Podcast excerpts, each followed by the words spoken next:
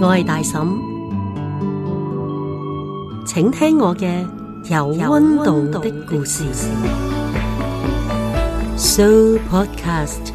有故事的聲音。如果失落係一種痛苦，咁失而復得，又係咪一種祝福呢？請聽《失落園二》。請聽失落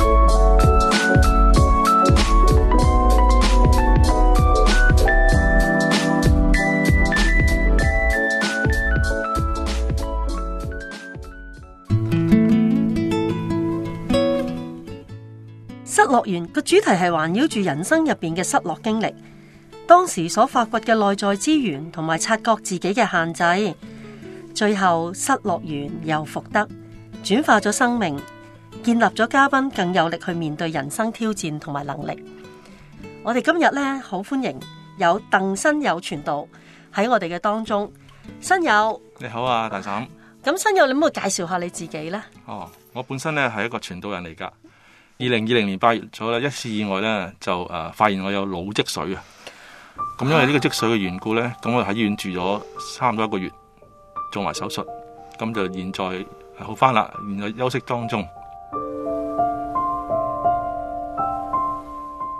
咦，經歷咗一個腦積水嘅手術入邊，對你有啲咩影響？因為呢、個呢、個病咧係我從來冇想象過我會有嘅，嗯，係一個意外。咁啊，當日我係去去主日下晝退休啊，去長洲退休啊。嗯咁啊、上去誒、呃、靜修院嘅路上咧咩？咁啊跌倒，嗯，咁啊跌倒跌斷個手腕。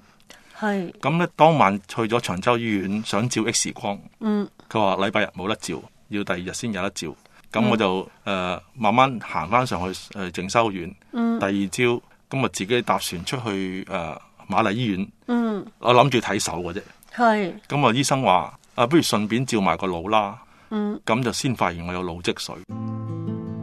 但係嗰陣時跌親隻手嘅時候，有冇冚親個腦啊？冇噶冇噶，咁冇啊好奇妙喎、好醫生係奇咁樣同同個安排你我只檢係查話誒跌過跌過幾次噶啦，嚇，咁我跌損失流哥啦，嗯，咁咁樣啊，不如順便幫你照下個腦啦。係，咁因為急症室佢即刻出到個報告，係就話阿鄧生你呢個係誒、呃阻塞性腦積水喎，你要即刻入院嗯誒、呃搞搞佢啊！ 咁而家嘅康復情況係點咧？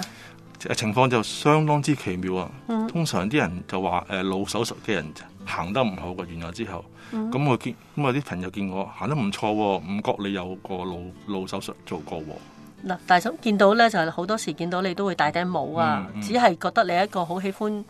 用一個帽嘅裝飾嘅人士，一個男士啊，嗯嗯就唔覺得你係有啲即係有啲乜嘢情況個嗯腦發生過嘅。係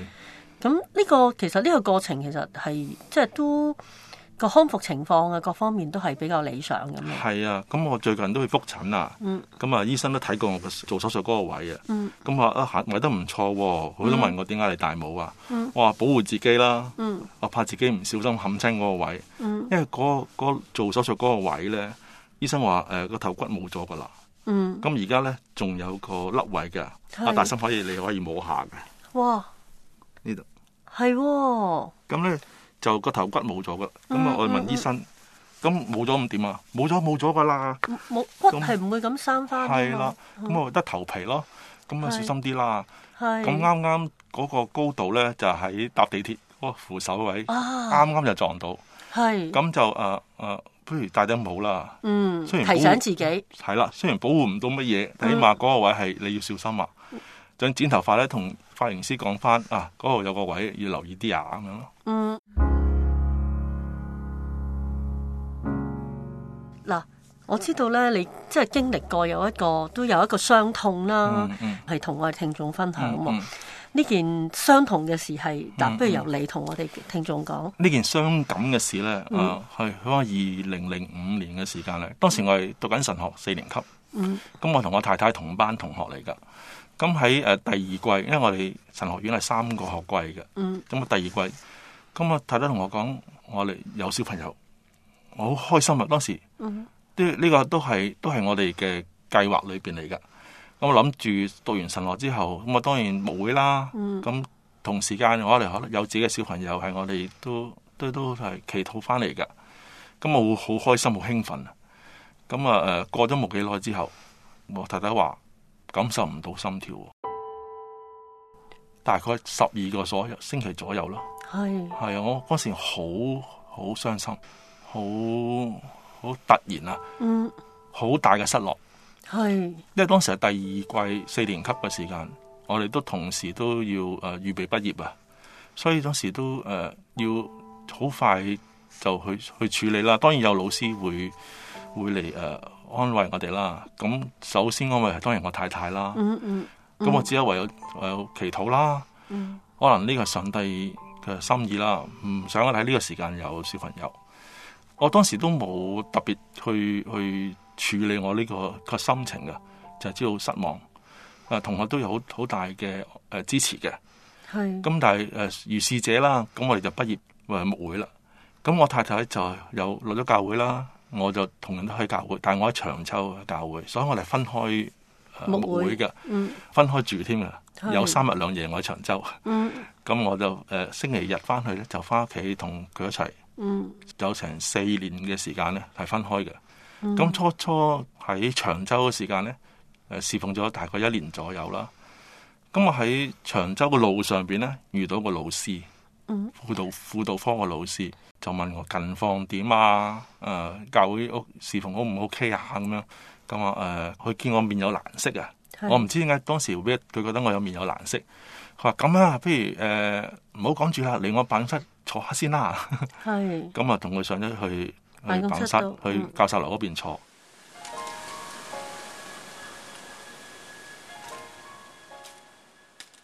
咁啊，坐低，咁我就爆喊啦，喊得好好犀利。佢就唔出聲，即係睇睇我喊。係問我點解即係發生咩事啊？咁就將心裏邊嘅鬱結啦，嗯就話俾你聽。而家咁諗翻我都有，而家開始我都有少少阿大嬸都見你係有啲有淚水喺度咁樣啊係。啊成年入邊咧都一路個情緒都係冇冇特別處理嘅。冇特別處理到。誒係、啊係中間有冇提或者有冇掂過呢個課題咁去同太太傾過咧？又又傾過㗎，因為可能我哋都諗翻啊，點解我哋會會有誒、呃會小產咧？嗯咁啊，當然咪我哋問個醫生啦，醫生話都唔知㗎，好多嘢嗯冇嗯原因㗎。咁、我哋就誒誒、呃呃都可能因為我哋比較頻撲啦，嗯我哋住喺誒、呃神學院啦，住喺山上邊㗎。咁我哋張床又喺碌架床、碌架床上邊嘅，即係係擒上擒落。嗯咁有啲老人家就話啊，有啲有啲孕婦需要長期瞓床，唔好咁多喐動啊，你仲係擒上擒落。嗯，咁我都覺得可能我哋自己處理得唔好啦。嗯係太太就話可能佢就自己唔小心輕看咗呢件事，我就覺得我照顧太太嘅情況照顧得唔夠周詳，以致啊佢會呃誒唔知點解冇心跳。係嚇、不過今日主同學就好好啊，即係第二日即刻同我哋出去去睇醫生，但當然知道咗之後就誒冇、辦法啦，因為醫生嗯話冇辦法啦，而家等佢自己啊誒、呃出嚟㗎啦，咁我點等啊？好似生咁生咯，嗯咁咁、個情況會係點㗎？到時你 call 誒、呃合字車啦咁樣。係。但係一路都嗱，你頭先講話可能唔小心啊，誒嗯、嗯可能冇留意啊咁樣，嗯係咪都之後有冇帶住一個其實好似自己做得唔夠好，做得即係可能有啲內疚嘅心情咧？唔多唔少嗯都有噶，咁我哋都，我同大家都有講對唔住啊，可能睇即係對對佢唔係咁好啊，咁咯，咁大家都有都互相認罪啦，可能大家都有有做得唔夠好嘅地方啊，咁我都都互相體諒咗，咁我哋都誒、呃都慢慢都淡忘咗呢件事，因為我哋都事款都相當之忙碌啊，嗯咁我哋都視教會嘅弟兄姊妹為我哋嘅仔女咯，咁啊嗯慢慢將呢件事咧就去淡忘咗啦，真係淡忘咗。咁直到有一年啊，我諗第第二年度啦，我帶咗班年青人去 camp 啊、喺係長洲 camp，嗯係佢佢又喺教會，嗯咁啊誒，佢又同我講啊，佢又佢又發現有懷孕喎，係係啦，咁跟住就即係同佢睇醫生啦，都好小心啦，係但係都最後都係一樣小產，佢話都唔覺添喎，即係當我感受咧都唔係咁大，哦，又係又係咁樣啊！當時我已經喺長洲好好急咁趕出嚟睇佢噶啦，但係都係誒、呃都係冇。咁兩次小產啊，即係我有兩次嘅嘅經歷啦。咁第二次之後咧，咁咁我同我太太都商量過，咁我都唔希望再有第三次啦，我怕佢有慣性嘅流產啊。咁就誒，呃咁、一路都都冇再誒、呃要小朋友啦，就以教會或者侍奉為為主啦。我所以服侍嘅弟兄姊妹就視為我哋嘅嘅小朋友啦。所以我哋都兩個都好好盡心盡力去去牧養教會啊。啊，新友經歷咗兩次咁嘅情形啊！嗯你當時老師其實俾你喺度個情緒流露咗、宣泄咗出嚟嘅時候，嗰段時間係咪開始鬆翻少少呢？嗰鬆一刻好多，鬆好多。咁、嗯老師就話啊，誒、呢件事發生咗咧，我可能有神嘅心意噶。咁誒、呃你可以同神傾啊，或嗯者係同佢哭訴啦。咁、無論如何咧，咁啊，將來有機會再翻返去宿舍嘅時候咧，嗯去翻嗰嗰間房嘅時候咧，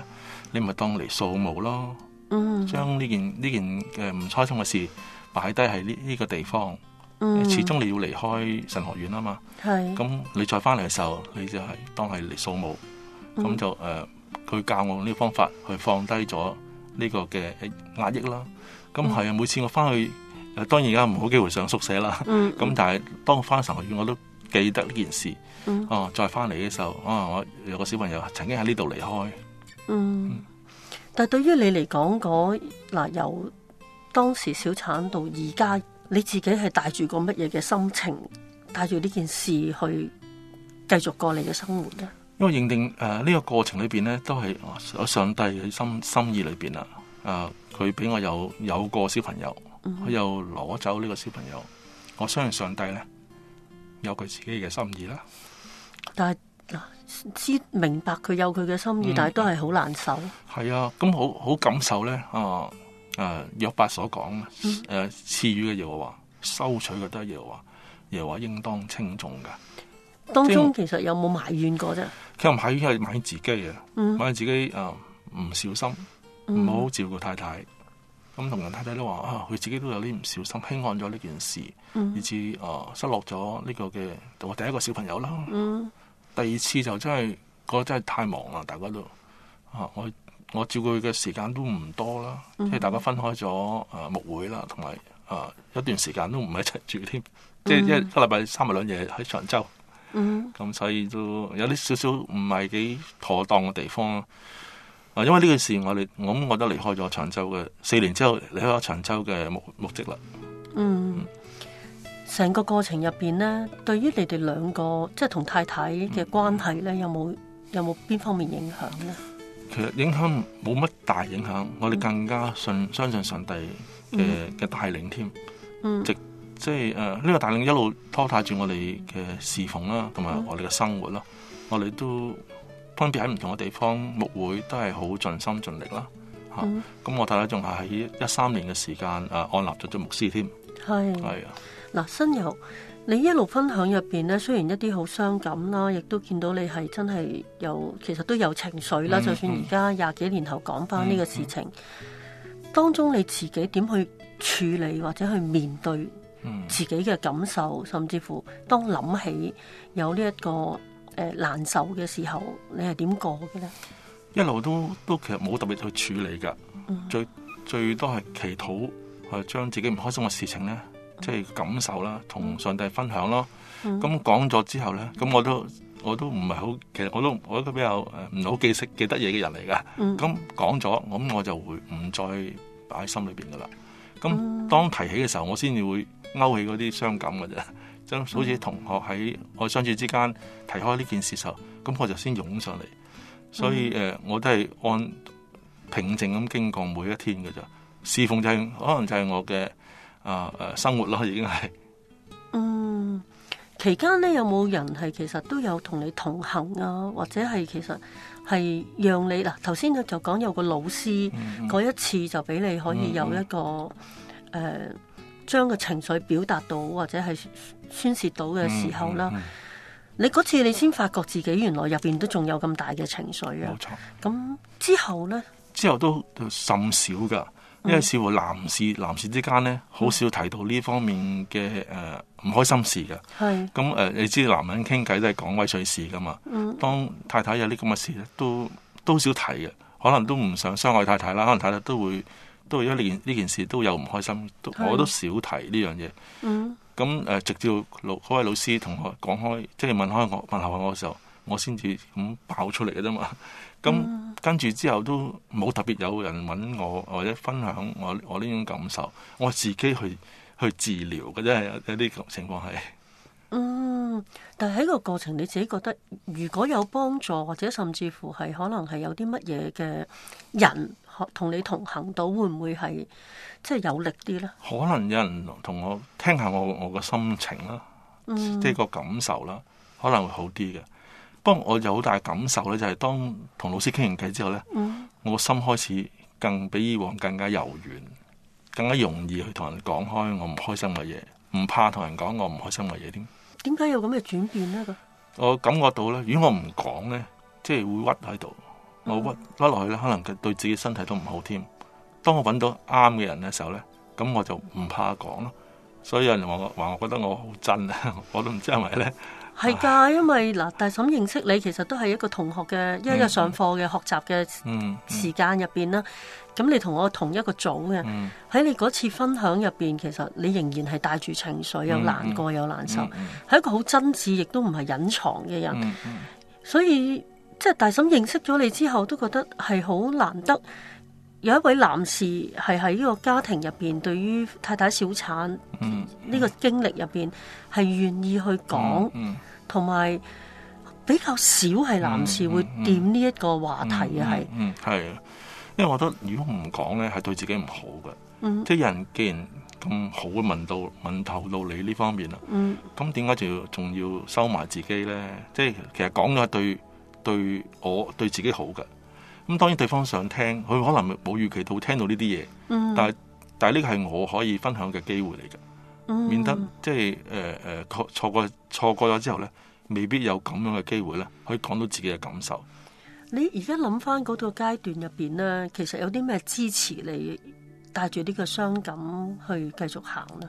我諗牧會侍奉係係係我嘅最大嘅支持，上帝啦，仲有仲有，嗯咁喺、過程裏邊我都都有機會同啲誒初婚嘅弟兄姊妹，如果佢遇到同樣嘅事情，我都樂意分享我嘅誒、呃我嘅誒、呃、經歷嘅，同埋點樣去去面對咯。因為中我聽過有弟兄姊妹可能唔係我誒誒牧養嘅，都有過咁嘅經歷，有過咁嘅經歷，咁啊同佢分享翻。呢呢方面嘅情況啦，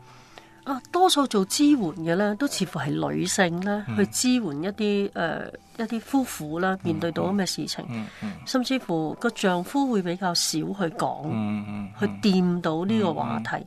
你頭先講啦，多數男士即係圍埋都係講一啲威水史 啊，一啲開心嘅經歷啦。係但係對於呢個話題，你會唔會係而家即係都敏鋭咗？可能啲男士嘅需要啊，係而去其實都係可以成為佢哋嘅幫助啦。係啊！我即係好深體會到，我學識一樣叫將心比己啊！即係我嘅經歷可能成為一啲人嘅幫助。嗯咁咁對方願意聽，願意講，咁我點解要收埋自己去分享？唔分享我嘅經歷呢？可能勝過佢嘅支持添嚇，因為呢個真係好大嘅傷感嚟嘅。誒、女士身體上面好大嘅傷害，對男士好大嘅傷害係傷情緒上邊啦。一好似我咁啦，嗯我一提開呢，就眼泛淚光嘅，不自係然地。係啊，其實成個過程咧，你都仍然係眼濕濕呢咁個就樣。係嗰嗯個傷害啦。即係當每次講呢，就每次可以放低少少，即嗯係知道再誒、呃放低之餘呢，你用我仲揾到揾到向上求上帝嗯嗰份安慰。我記得課堂裏邊有幅畫俾我好震撼㗎，我諗啊大心都有印象啊，嗯老你形師。容下俾聽老眾師聽。啊老師幅畫呢，就一個誒、呃胚胎裏邊嘅人形嚟㗎。嗯有對手咧喺佢抱喺佢手掌裏邊，咁我見到之後，我當堂爆喊，真係，嗯即係嗰嗰感覺係，即係當時嘅傷感咧，嗯頭先講講啦，未完全醫治嘅，係，但係呢個話咧俾我好大好大嘅安慰。嗯，原來佢喺上帝嘅手裏邊，個胚胎或者係甚至乎個小朋友係啊就係喺上帝嘅手入邊，係啦。咁點解咁諗咧？因為太太話佢，因為誒、呃去到醫院咧，好快就誒、呃、醫生護士就攞走咗個個小朋友啦。嗯我問佢見唔見到佢係男定係女啊？睇唔到太快啦，嗯但係見到個人形，嗯咁我想像到佢嗰人形可能就喺上帝手裏邊啊啦。嗯。其實阿新有你好，即係你有好大嘅勇氣咧，喺咁嘅經歷入邊咧，會同即係仍然可以講同埋分享到嘅時候咧，亦都係好多時男士都係相對比較內斂。嗯，嗯佢哋未必願意或者唔係好想俾人見到佢哋軟弱嘅一面啊。但係你係一個好真摯嘅，亦都好信靠上帝嘅一位弟兄。找一个地方，轻轻闭上眼睛，你的话，你应许，浮上心头。我的心渴慕你，我的灵仰望你，靠近你，我心必得安息。一路聽你嘅分享，你都係啊，都係交喺上帝嘅手，甚至乎你講到呢幅畫呢，我記得呢幅係啊黃兆文老師嘅一幅畫。嗯嗯，係我冇講錯咪？冇黃錯少文，黃少文係博嗯士嗰黃係係啊，黃少文博士嘅一幅畫，嗰、個上帝嗰對手就托住咗嗰個胚胎，一個人形咁樣嘅胚胎嗯嘅公仔，嗯誒誒嘅畫像咁樣，所以即係每一個人見到呢幅畫，可能有唔同嘅感覺冇錯，但係對於你嚟講，喺呢係幅好大畫感。受啊！就我我我即係印象中，你當時其實已經個情緒一見到呢幅畫嗯已經有啲激動咁樣。但係你點形容呢幅畫啊？你嗰陣時啊！我我見到佢對手對手啦，即刻諗到啊，係個未出世嘅小朋友嚟㗎。嗯咁同時個擺設咧喺牆上面咧有耶穌嘅像，嗯咁我再想像嘅時候，呢對手係連住供牆，係神睇住同埋手托住。咁我再聯想埋我嘅經歷嘅時候，啊，原來佢一早已喺上帝手裏邊啦。咁我嘅我嘅誒、呃、傷感就又再好大好大咁放低咗一橛，呢個好大嘅安慰嚟㗎。因為每一次即係聽翻阿新友嘅分享啦，其實你都係帶住眼淚嘅嗯係，但係你嘅眼淚入邊，你仍然係好平靜咁樣嗯去同大家去表達你喺上帝入邊嗯，領受到嘅祝福啦。係啊對大嬸其實都好大鼓勵，因為其實真係好艱難。係啊，即係個嗰個艱難唔係淨係用眼淚，而係真係每一日行嘅路都仍然係可以好艱辛。係但係你就帶住呢一個經歷係啊去祝福同埋去支持嗯其他面對到同等經歷嘅人，嗯嗯或者係面對緊苦難嘅人。嗯但係對於你嚟講，你即係一個男士，其實要去咁樣觸碰自己情感位，嗯。係咪艱難嘅咧？係啊，係艱難噶，但係誒、呃但係我 s- 個發發現咧，我越逃避咧，對自己越大嘅傷害噶。反而去坦然去面向自己嘅傷痛，因為有上帝同在啊，所以能夠面坦然面對啊。但係如果未有上帝嘅嘅時候咧，咁我就可能有對某啲人嚟講係有啲難處嘅，因為誒、呃我哋誒、呃男人要宣泄咧，真係面子有關啦。啊，唔知唔知從邊度可以去講，但係揾唔又揾唔到誒、呃可以信嘅人講啊嘛。啊，所以係對某啲男士係有困難嘅。但係我呢一上相信耶穌有上帝同在嘅人呢，咁我知道我哋嘅眼淚呢，有上帝嘅恩手承載，所以就好自然要講就講啦。啊，呢個係我嘅生命經歷嚟噶嘛。嚇、所以對於一啲男士嚟講，誒、呃佢未有耶穌呢，就可能有啲困難嘅。嗱，新友你咁講到呢，嗱講就好似好輕鬆啦，但係係經歷咗呢個過程呢，真係去開放到出嚟去傾，同埋嗯去同人哋傾訴嘅時候，咁、你講到有一樣好緊要嘅嘢啦，靠住耶穌啊，嗯講到出嚟之後，其實個感覺有啲有啲咩唔同啊？哦輕好多嘅，同埋個心係柔軟好多嘅，嚇咁、眼淚自然流啦，係係啊，輕好多同柔軟好多。係啊，好好多時我哋形容男士比較剛 硬，係啊，所以你刮你突然，間你用用個柔軟咧，嗯，嗰嗰個感覺好強烈係啊！啊，好似感覺原來我都係人嚟㗎，我都會流淚㗎。嗯咁我我睇過一本書，個每睇嗰本書，本書書名係會流淚嘅，即係真正嘅男人。嗯， 可能我體會呢句説話啦。啊係啊，原來喊都唔係誒女士嘅專利，男人都可以流淚嘅。啊，我而嗯家喊緊啦。 係啊，真係真係一個好唔真係好唔容易嘅經歷，嗯係亦都係好艱難。係即係大嬸聽到係即係個心都係好好扎住扎住咁樣，嗯但係新友就係好温柔咁樣去慢慢講你呢一個艱難嘅經歷。嗯，你一路嚟分享落去，都係對神好找緊同埋好信靠。係當中你話講到有怪責自己啊，你真係冇疑惑，亦都冇問過佢，即係問過神嗯點解帶俾你呢啲經歷？唯有我可以講嘅就係每一件經歷都有上帝背後嘅教訓啦、教導啦。嗯佢想我經歷佢更多嚇、啊如果我唔係因為有上帝，我我諗我行唔到咁遠嘅路啊。嗱，好似即係嗱，大嬸想你分享一樣嘢，似乎你見我窒下窒下，都好難問出口。即係喺呢一個失落或者傷痛入邊，你有冇覺得有得着嘅地方啊？而係轉化到你嘅生命嘅啦。得着就係我首先就好更加堅定信靠上帝啦。嗯首先我我每行每一步咧都有上帝嘅帶領㗎嚇、啊正如我即開始講我發生意外嗰件事咁，嗯完全係冇一個誒冇諗過會有件咁嘅事發生，但係竟然又發生呢件事，咁誒誒完全係上帝嘅帶領嚇、啊今日我暫時停咗誒冇牧會，其實上帝俾我好充分嘅休息。嗯因為過去牧會都好辛苦，都叫辛勞啦，唔算辛苦嘅，因為怕嚇親人。嗯嗯，有時我哋聽人分享見證嘅時候，或者佢嘅經歷嘅時候，好似好嗯啊，係咪你講到咁咁正啊？啊，你領受到上帝咁樣堅固喺佢入邊，有冇一啲實質你自己係即係喺生命即係生活入邊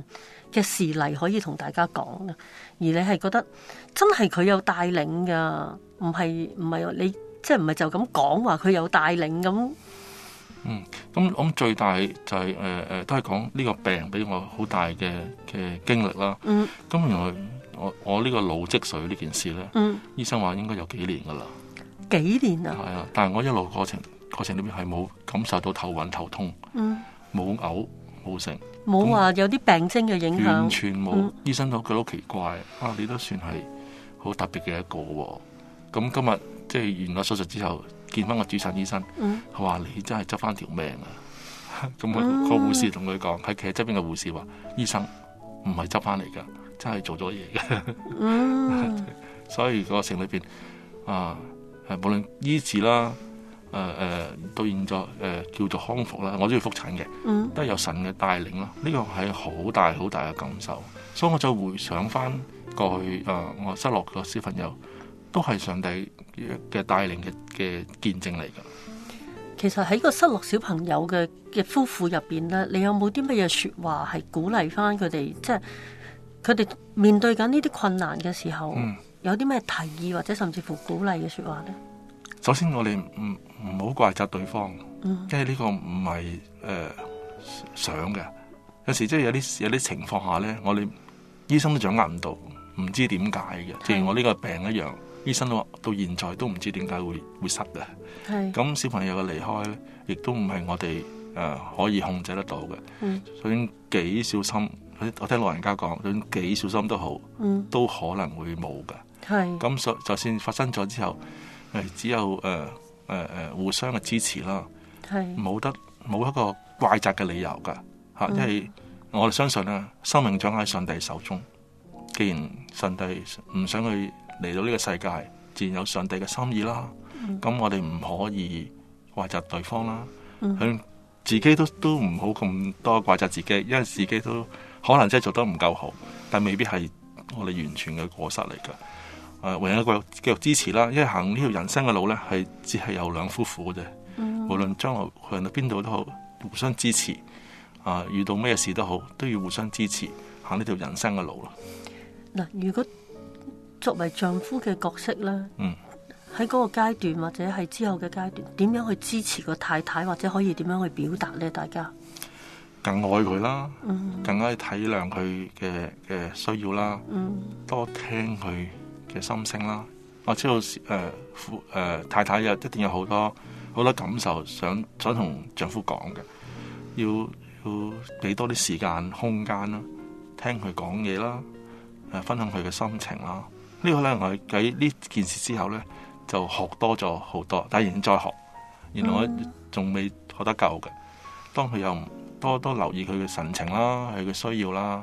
啊多啲陪啦，嚇啊盡力去去同佢分享我自己嘅感受啦。佢都想聽我聽男士嘅心聲嘅，講多少少男士嘅心聲，等佢等佢可以放心啦。有時佢都擔心㗎，擔心誒、呃丈夫勸翻工冇遇到啲唔開心嘢啊，佢都想聽下我哋所遇到嘅人同事嘅，咁就多啲溝通，多啲分享，多啲支持啦。啊，似乎喺兩公婆入邊呢，個丈夫可以放低佢剛硬或者嗯強悍嘅一面，係啊，然後讓柔軟嗰一面係同太太表現或者係表達出嚟，係係讓大家更加喺個婚姻路上邊可以同行，可以攜手啊嘛。係啊，係因為頭先聽你講咧，阿新友你話誒、呃可以表達多啲啦，可以講多啲啦，嗯呢啲、好似都係啲男士咧比較難難張開呢個口咧係講自己嘅需，即係好似好冇面咁啊！係啊，佢佢哋好難講到自己嘅需要啦，或者自己嘅感受嗰方面嘅嘢。嗯但係聽你講就係、可以講到，其實係讓自己更加可以觸碰內心，係同埋讓自己可以柔軟落嚟。係啊，其實男士咁強咁盛喺出邊，翻到屋企佢仍然要咁強，其實好攰咯。會啊，同埋嗰呢種強咧，對夫妻關係都唔係最好嘅。嗯即係其實大家都希望聽到大家喺喺誒侍奉上面啊、生活上面所遇到嘅難處。雖然我哋能唔能夠去幫到佢啲乜嘢，但起碼呢個係一個支持，可以為佢祈禱，讓佢能夠一齊去喺呢條生命嘅路上邊咧，去去經歷上帝更多啦。你如果回想翻，你有啲乜嘢同當時嘅自己講呢？咁艱難嘅自己講呢？當時講就啊、神有有可能有佢嘅心意，即係當時真係唔知嘅嗯有佢心意，咁唯有信服上帝啦。嗯按住按住佢嘅心意繼續去去行啦，因為上帝唔會令相信佢嘅人失落失望嘅，嗯啊，所以就抱住呢種心心情啦，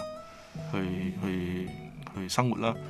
咁啊，當開初嘅時候，啊，大生都問我有咩經文成為成我嘅支持咧，嗯我好快諗到啦，啊就係、誒、約書亞記一章第九節，佢話無論去到邊度，神又話呃嘅神必與你同在。嗯，你就係找住呢一個經文冇喺度支持。呢個都係我蒙召嘅時候，上帝俾我嘅經文嚟㗎。即係我去到咩地方侍奉，神都與我同在嘅。你有咩同而家嘅新友講呢？嗯，感謝主， 感謝主， 啊唯有感謝主啦，因為唔係上帝嘅緣故，真係行唔到咁遠。嗯，同太太講呢？多謝佢，嗯，我見到你笑到眯晒。頭先一路個經歷都係眼泛淚光，但係到同太太講，你都係眼泛淚光，但係你嗯係講多謝佢。係多謝。嗯，嗱，如果要用一樣嘢咧嚟嚟形容你而家嘅人生階段或者生命狀態咧，新友你諗到啲乜嘢？嗯，暫時諗唔到， 但係啊但係都好感受神嘅同在啦。係啦。嗯雖然有難處，但係我深信難處嘅背後咧，一有佢嘅心意，啊，都經歷緊上帝嗰份嘅恩典啦。啊，大嬸記得咧，有一次咧喺有個課堂上邊咧，你要分享嘅時候咧，嗯你就用咗兩個字，就係用咗幸福。係然後嗰個課堂嘅五次分享，嗯你都係講幸福，係啊，即係呢個係係帶俾大嬸一個好大嘅嗯鼓舞啊！亦都係，嗯嗯即係大嬸嗰個時一路都有經歷嗯緊，都有困難嘅時候，而你係喺經歷咁大嘅艱辛、嗯，嗯咁多眼淚，或者甚至乎係我哋形容為苦難嘅入邊呢，你到最後都用仲可以用幸福嚟形容呢，其實係一啲都唔容易。因為我好體會誒、呃苦難嘅背後就係幸福嘅開始啊！誒我我感受生活裏邊好多難處，其實佢嘅磨練緊我嘅意志，磨練緊我嘅生活、生命技巧。當你面對唔同嘅人嘅時候呢，咁你可能有啲你唔開心嘅嘅事情發生嘅，但係呢個係上帝俾你嘅教導，俾我嘅教導啦。咁所以我喺課堂裏邊提過五次嘅幸福。咁老師問我哋嘅感受，我的時的時出嚟嘅兩個字就係幸福。咁受到喺呢個山上邊學習幸福，遇到呢班咁好嘅同學係幸福。咁上帝俾我遇到呢啲難處係幸福。咁我同太太嘅分嘅講想講嘅説話，我能夠同佢一齊，係上帝俾我好大嘅幸福。嗱，有啲乜嘢同上帝講啊？咁即係上帝佢嘅憐憫同埋佢嘅恩典，每日嘅賜予，係上帝俾我最大嘅幸福，俾我兩個我太太兩個好大嘅幸福。因為我相信上帝係從我哋未出世嘅時候呢，即係我幅誒未出世嘅誒胚胎幅畫開始，已經認識我噶啦。佢知道我嘅需要，知道我嘅軟弱，更加去知道點樣去與即係帶領我同佢同行啦。有陣時我哋唔識上帝，我哋會叛逆佢嘅，但係上帝仍然係係因為認識我嘅我嘅緣故，佢仍然去與我同行同在。啊，我想起首歌啦，啊，你如此認識我，嗯嚇，啊大嬸呢就揾到啊嘅有啲歌詞啦，咁其中有一段講到我在地上連日，你已經數算過，你心底的意念如海沙那麼多，我在地極與天涯，仍舊看顧着我，這高深的愛可測得透麼？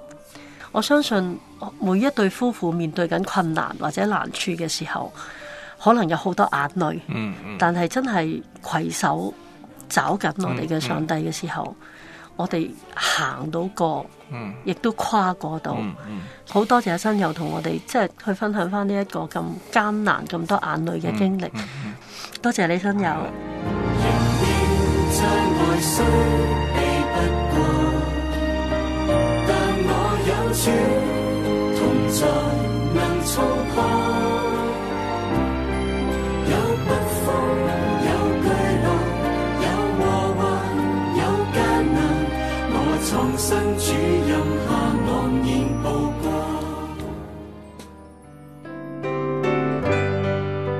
過。剛才咧，大嬸問我啊，點樣形容一樣嘢係形容我現時嘅生命狀態啦，同埋嗰個誒、呃、情況啦。我形容我係被神揀選嘅運動員啦。啊，而家即即係奧運會嘅時間，田徑嘅項目開始。咁啊誒、呃我曾經過去都喺喺神面前啦，都立志服侍佢啦。曾經啊、歡笑有眼淚，又迷茫又失落，但係今日又受傷。今日上帝醫治，我而家喺休息嘅當中，同埋同時再裝備預備為佢繼續奔跑。呢個係我現時嘅生命嘅狀況啦。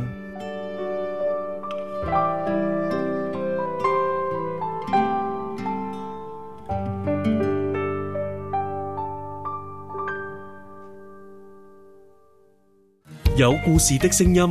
，Show Podcast。